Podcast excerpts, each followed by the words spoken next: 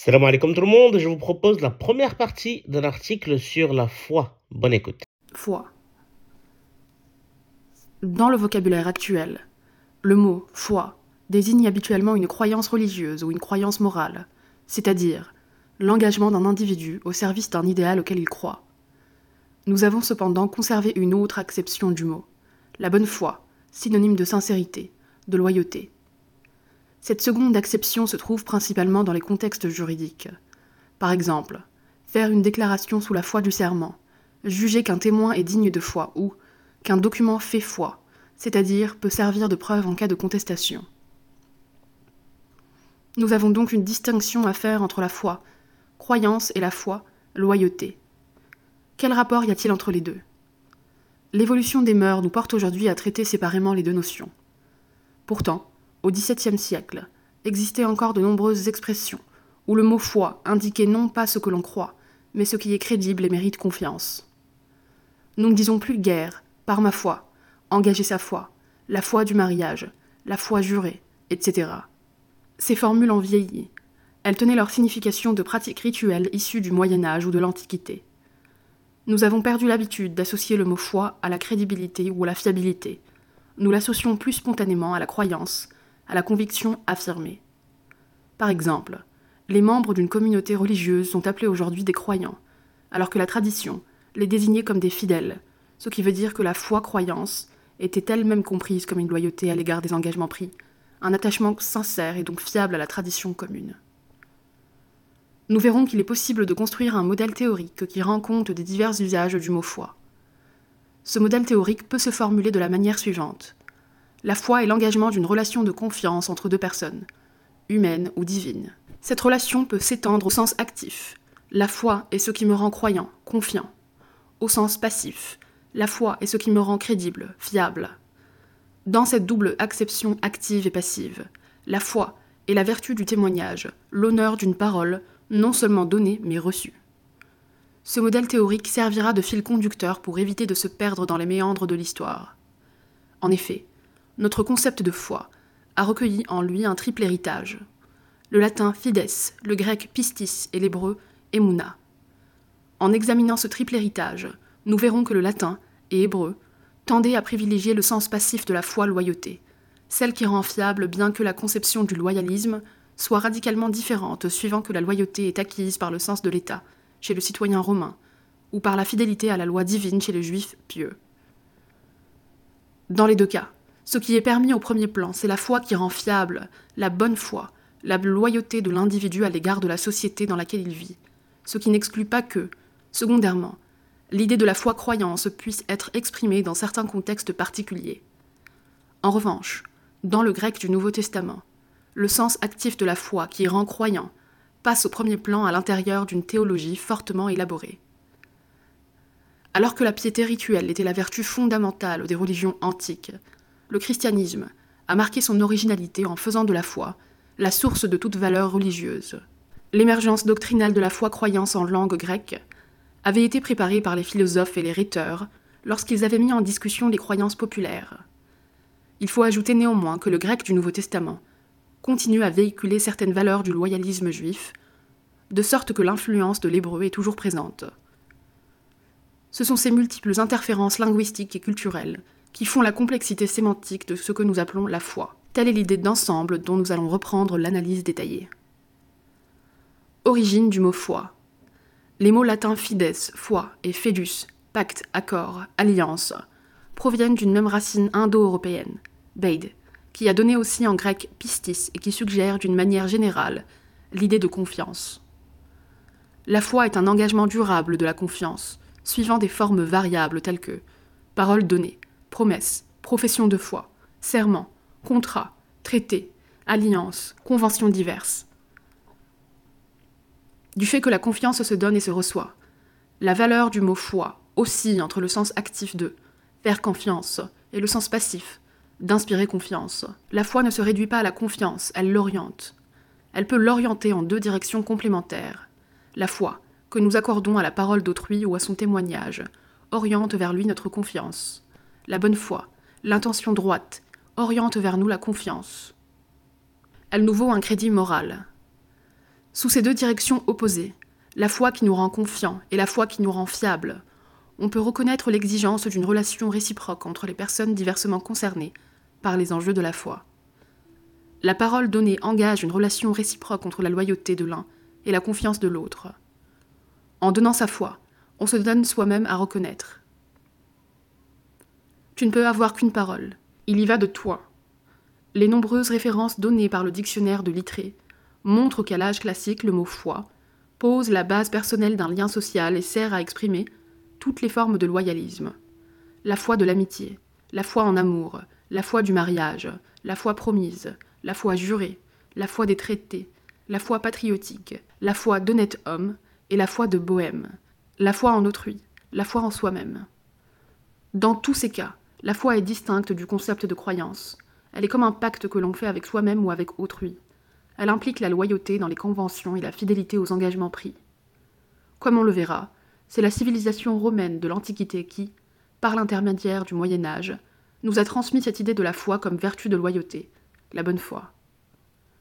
La foi chrétienne est plus complexe puisqu'elle introduit une croyance religieuse dans les liens de fidélité à la parole donnée, fidélité de Dieu à sa parole, fidélité du chrétien à sa profession de foi. Aujourd'hui, on a tendance à projeter l'idéologie chrétienne sur les autres religions, en considérant toute croyance religieuse comme une foi. C'est une erreur qui empêche de comprendre l'histoire des religions.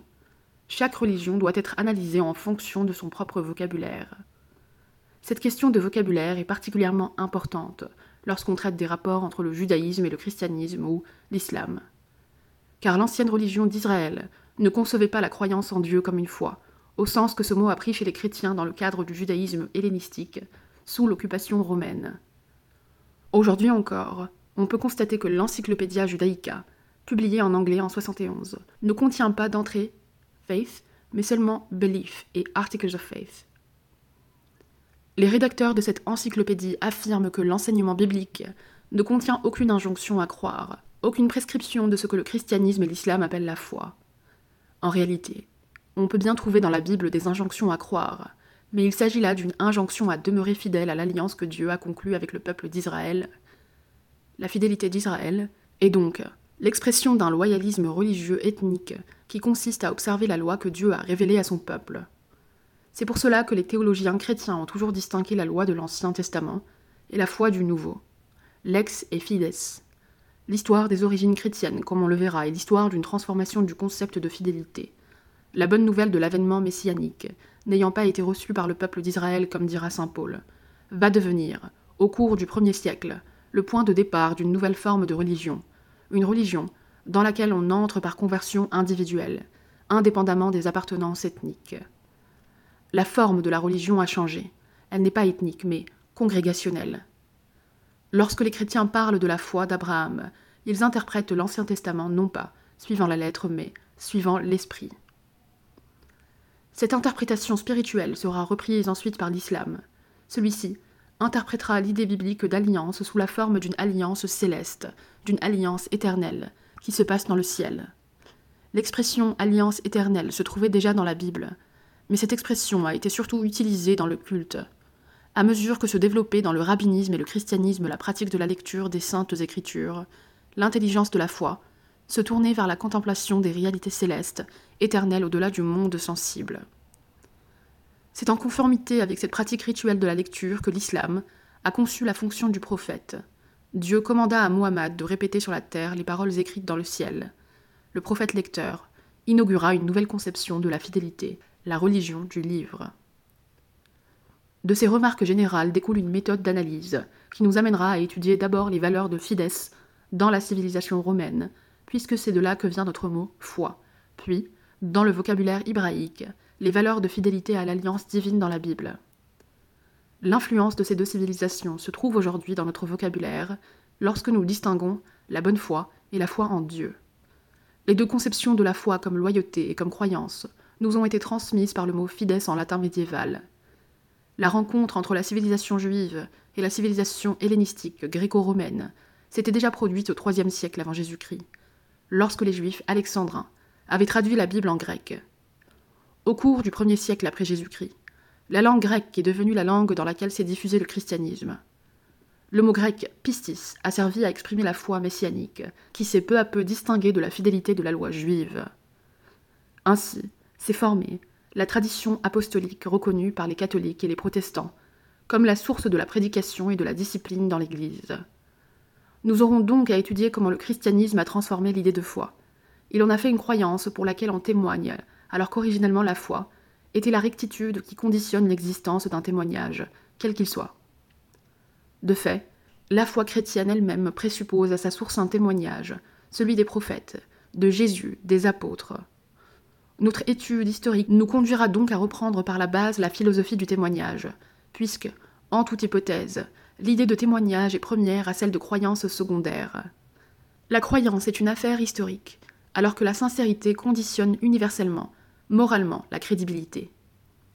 Y a-t-il un sens moral du mot foi? Lequel? L'histoire nous montrera que cette question est inéluctable. Fides et Fedus dans l'Antiquité romaine. Quelles étaient les valeurs de la fides chez le peuple romain avant l'apparition du christianisme? Nous adopterons comme fil directeur de notre analyse l'hypothèse formulée jadis par M. Voigt et complétée depuis par G. Dumézil et G. Freiberger. L'idée essentielle, que nous avons déjà mentionnée, est la suivante. Le terme fides est un terme de relation. Il détermine entre les hommes une relation qui oriente la confiance, soit dans une direction active, soit dans une direction passive, les deux directions pouvant d'ailleurs être suggérées à des degrés divers dans une même phrase. Au sens actif, abere fidem, par exemple, signifie avoir foi en quelqu'un, avoir confiance en quelqu'un. Il ne faut pas confondre cette expression avec celle que nos habitudes actuelles de pensée nous invitent à formuler en profitant des facilités que donne l'article en français avoir la foi. Cette dernière formule a un sens attributif plutôt que relationnel. Nous ne sommes que trop portés aujourd'hui à imaginer la foi comme quelque chose que l'on a ou que l'on n'a pas. Il vaut mieux laisser de côté provisoirement ce sens attributif, jusqu'à ce que nous soyons en mesure de l'expliquer. Les valeurs relationnelles sont plus fondamentales même lorsqu'on privilégie le sens actif, en direction d'autrui. Il faut regarder dans l'autre direction, le sens passif, pour comprendre comment la fidesse a pu devenir une vertu morale. La fidesse est comprise comme une vertu morale sur la base d'une norme sociale, d'une règle des mœurs, suivant laquelle la confiance obtenue, le crédit moral, dont je suis digne dépend de ma loyauté. Cette loyauté étant elle-même une valeur complexe qui inclut la sincérité ou la bonne foi, le respect des lois, le sens de la dignité. La fidesse est donc avant tout la vertu de la fiabilité morale et civique. Elle conditionne la solidarité sociale dans le respect du droit. C'est pourquoi Cicéron, traitant des vertus cardinales, range la fidesse dans la catégorie de la justice. La foi et l'honnêteté qui méritent crédit. Rien en effet ne maintient avec plus de force l'état que la foi, égale crédit, qui ne peut exister sans la nécessité de payer des dettes. L'historien grec Polybe estime que la supériorité des Romains sur les autres peuples vient de ce qu'ils ont su édifier sur la religion populaire, une relation morale.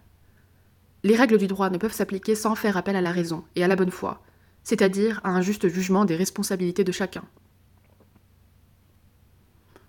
Dans les circonstances particulières, le fedus est l'engagement réciproque de la confiance. Une phrase d'Ennius en donne la définition. Assip, dac fidem fedusque, feri bene firmum, reçoit et donne la foi, qu'un pacte soit conclu bien ferme. Les formes sociales qui engagent la foi peuvent être simples ou solennelles. La parole donnée, la promesse, entre la foi jurée, serment militaire, serment du magistrat qui entre en fonction, serment judiciaire du juge et des témoins.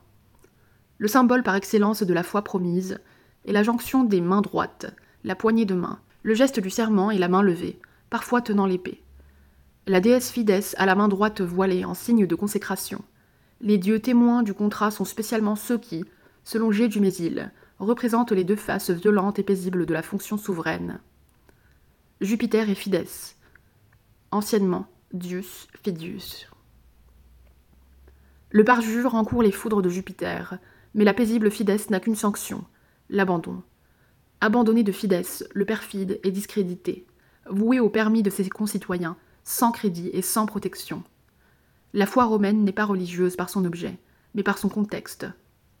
Dans tout Fédus, conclu entre deux partenaires, même dans le secret, intervient la garantie d'un tiers, à savoir celle de la divinité dont le peuple romain reconnaît la présence constante au milieu de lui par le témoignage des sacras et des augurias.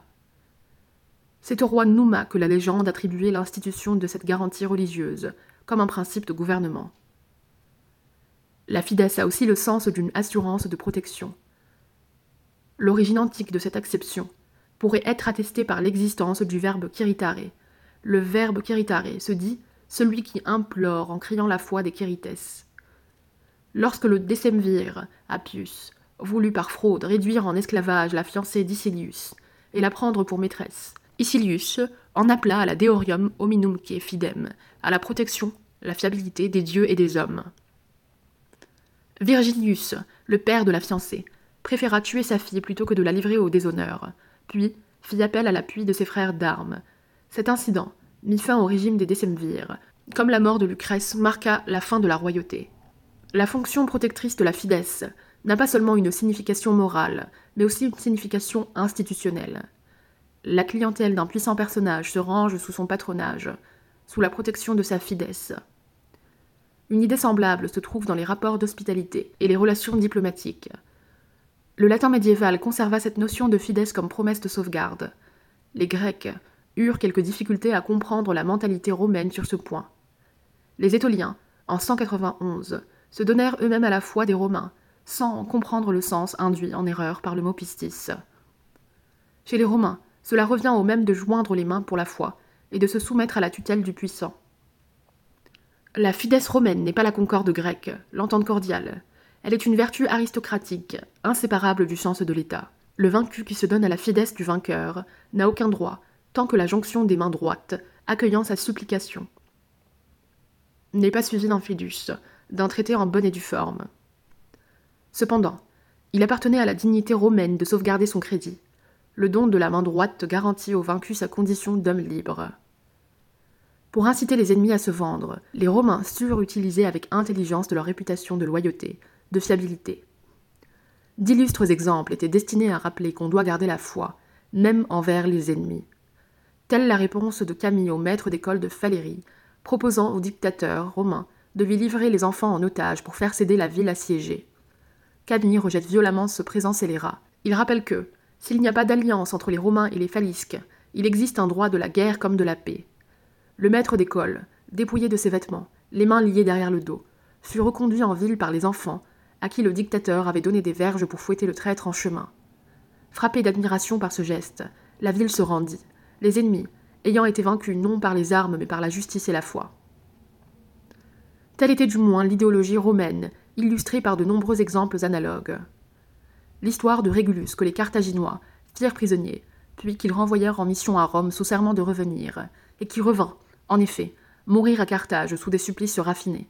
Cette histoire inspire à Cicéron des réflexions philosophiques dont la conclusion est la suivante. C'est son tour à Carthage qui maintenant nous étonne le plus. À la vérité, en ce temps-là, il n'aurait pu faire autrement. C'est non pas lui, mais son époque qui en a le mérite. Nos ancêtres voulaient qu'il n'y ait pas de lien plus solide que le serment pour engager la foi. C'est ce que montrent les lois contenues dans les douze tables, les lois dites sacrées, les traités qui engagent notre parole même envers l'ennemi, la jurisprudence des censeurs et des peines infligées par eux, car il n'est rien qu'ils mettaient plus de soin à juger que le respect des serments. Les règles du jeu étaient strictes. Nul ne pouvait engager la fides publica sans le consentement exprès du Sénat. Des chefs militaires furent livrés aux ennemis pour avoir enfreint les règles de la loi publique, en agissant de leur propre autorité, sans le consentement du peuple et du Sénat. Lors de la guerre des Samnites, les tribuns qui se trouvèrent dans ce cas furent livrés aux ennemis. Le collège des prêtres de Fides, les Fessiaux, avait pour mission de faire respecter la justice et la foi dans la manière d'entrer en guerre et dans le respect des traités. C'est dans les relations internationales, surtout, qu'apparaît la grandeur morale et politique de cette valeur faite de loyauté et de dignité que les Romains nomment fides. Il fallait bien qu'il eût quelques puissants ressorts internes dans les mœurs de ce peuple qui, suivant le mot de Polybe, conquit presque tout le monde habité en moins de 53 ans. Ajoutons qu'à l'âge classique, le mot grec pistispe comme fides signifiait la confiance non seulement au sens actif mais également au sens passif, crédit, loyauté, bonne foi, fidélité, promesse, serment, garantie, caution, gage, preuve.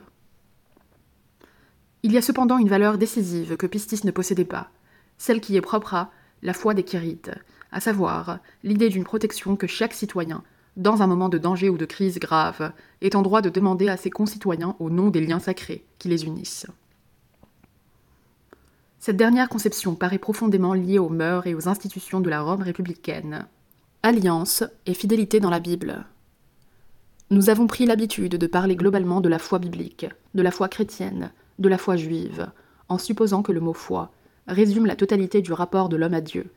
Il n'existe pas de mot en hébreu qui corresponde à cette acception. Les seuls termes capables d'évoquer dans sa totalité le message biblique sont ceux qui se rapportent non pas aux attitudes de l'homme, mais à l'œuvre de Dieu. Le Moyen Âge voyait dans l'Écriture la révélation du droit divin, juste divinum. C'est à peu près dans le même sens qu'en hébreu moderne, on emploie le mot daf pour désigner la religion. L'ordre divin révélé dans l'Écriture s'organise autour d'une idée centrale, l'alliance de Dieu avec le peuple élu. Le mot hébreu, berit, peut se traduire pacte d'alliance ou serment, avec cependant une nuance importante qui met l'action sur les obligations résultant des engagements pris. Cette nuance légaliste est évoqué par les traductions grecques et latines, qui soulignent que l'écriture a la manière d'un testament, et le décret définitif, l'expression dernière de la volonté divine, car c'est Dieu qui a engagé la véracité de sa parole dans l'élection d'Abraham et dans la loi de l'alliance promulguée par Moïse. Il faut insister sur ces deux points pour comprendre les enjeux de la forme du loyalisme dans l'Ancien Testament. Dans l'élection d'Abraham, il y va de l'existence même d'une race élue, issue d'un couple stérile, dans l'alliance mosaïque, l'enjeu est différent. C'est un rapport du suzerain à vassal qui s'établit entre Dieu et Israël. L'archéologie en effet éclaire la nature de la bérite. En 1954, G. Mandéol a montré qu'un traité hittite avait la composition suivante. Après nomination des titulaires. 1. Introduction historique, motivant la loyauté exigée du vassal. 2. Stipulation du traité. 3. Liste des témoins divins. 4. Bénédiction et malédiction. 5 promulgation publique du traité enregistré sur des tablettes. On retrouve une structure analogue dans Exode. 1. Introduction historique. 2. Loi 19. 3. Promesses et menaces. 4. Proclamation publique de l'Alliance. Des traités plus récents, comme celui des Sardons avec ses vassaux orientaux, sont comparables par leur date et leur composition à la structure de Deutéronome. 1. Introduction historique. 2. Loi. 3. Obligation mutuelle. 4 bénédiction et malédiction. Yahweh est donc le suzerain d'Israël, il lui a donné sa loi. Le vocabulaire du loyalisme en Israël comporte un certain nombre de termes dont les principaux se trouvent dans les dérivés de la racine Aman. L'idée générale semble être celle de stabilité, de garantie durable, de support, sur quoi on puisse s'appuyer comme sur une base sûre. Cependant, les dérivés de cette racine doivent être étudiés pour eux-mêmes dans la variété de leur emploi. Chaque unité morphologique est syntaxiquement définie par un champ sémantique, qui est l'ensemble de ses valeurs d'usage. Chez Ludwig Bach, qui, en 1900, introduisit les méthodes d'analyse sémantique dans ce qu'il appelait alors l'intuition de la foi dans l'Ancien Testament.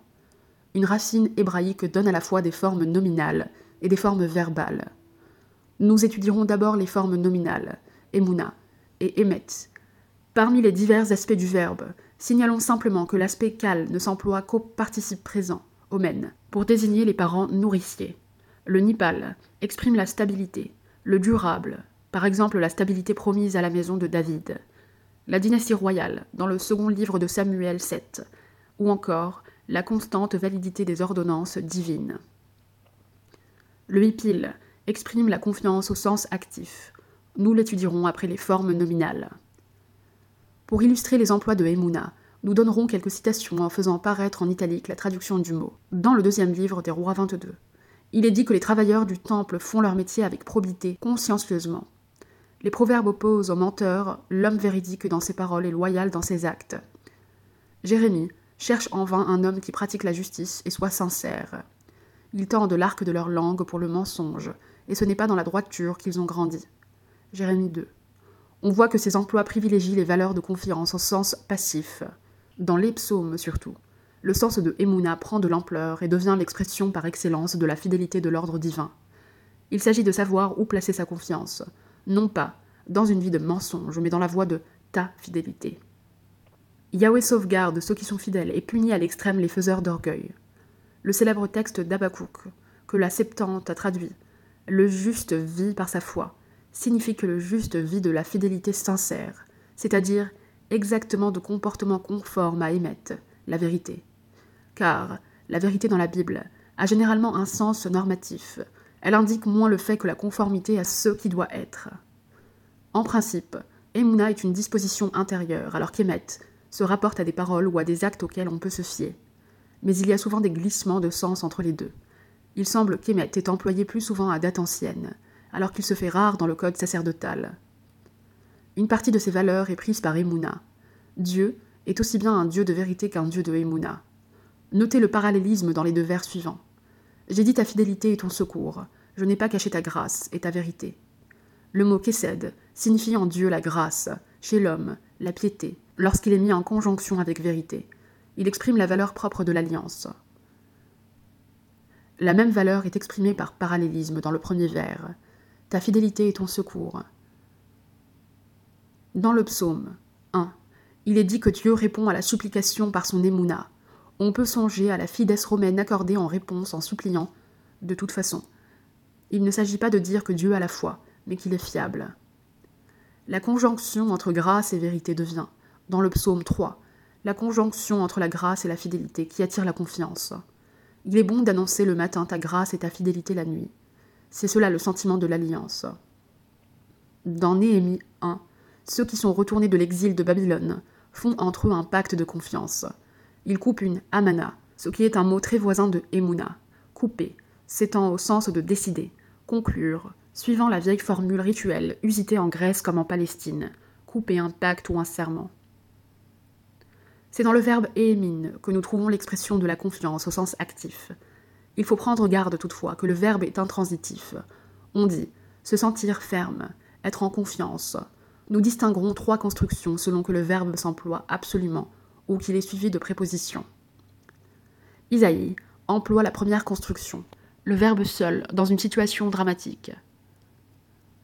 Les Israéliens du Nord et les Araméens s'apprêtent à faire le siège de Jérusalem. Ils veulent détrôner Achaz. Celui-ci prend peur.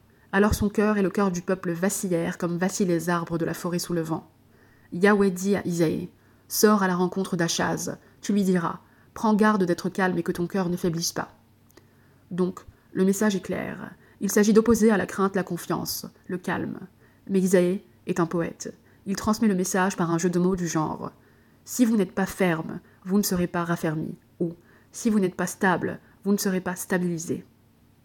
Faisant allusion à la stabilité promise à la maison de David. L'édition de la Bible dans la collection de la Pléiade traduit Si vous ne croyez pas, vous ne pourrez être stable. Tel est bien le sens, mais la Septante hellénise le passage pour l'édification des Juifs alexandrins en écrivant Si vous ne croyez pas, vous ne comprendrez pas. La deuxième construction fait suivre le verbe élimine dans la proposition BE et prend alors le sens d'avoir confiance en quelqu'un ou quelque chose. La troisième construction fait suivre le verbe de la préposition 1e. Croire quelqu'un, tenir pour vrai ce qu'il dit. Enfin, la conjonction qui donne la formule croire que. La grammaire n'impose pas la distinction entre deux sortes de foi, orthodoxie et orthopraxie.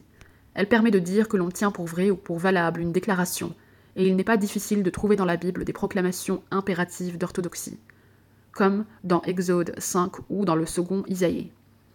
En outre, ces diverses constructions sont importantes pour comprendre les rapports entre phrases affirmatives et phrases négatives. A. Jepsen, en 1970, a montré que, dans les contextes profanes, le verbe émine a une tonalité négative. Les prophètes et les livres sapientaux exhortent à ne pas mettre sa confiance dans les moyens humains, mais en Dieu seul. Dans la Bible, les croyances reposent sur des signes, des témoignages. Ces signes sont à la fois des miracles de l'Exode et les préceptes de la loi énoncés par Moïse. Ce sont les signes prophétiques, annonçant que Yahweh agit dans l'histoire pour châtier les péchés de son peuple et pour récompenser ici-bas ceux qui lui sont fidèles. Or, quel est l'enjeu? L'enjeu, c'est la vie dans l'alliance exclusive de Yahweh avec Israël, car Yahweh est un Dieu jaloux qui punit les fautes des pères jusqu'à la troisième génération, et qui n'admet que d'autres, Baal, devant lui. Vos yeux ont vu ce qu'a fait Yahweh à Baal, quand tous les hommes qui étaient allés à la suite de Baal Péor, Yahweh, ton Dieu, les extermina du milieu de toi. Moïse lui-même, pour avoir douté un instant, fut condamné à mourir avant d'entrer dans la terre promise. L'enjeu, c'est à la fois la vie et le monothéisme. Dieu est unique en tant qu'il est identifié comme Dieu de l'Alliance. Comment identifier un Dieu? Un Dieu s'était révélé à Abraham sous le nom d'El, dans les pays du Nord. Un Dieu s'était révélé à Moïse sous le nom de Yahweh, au pays de Madian dans le sud.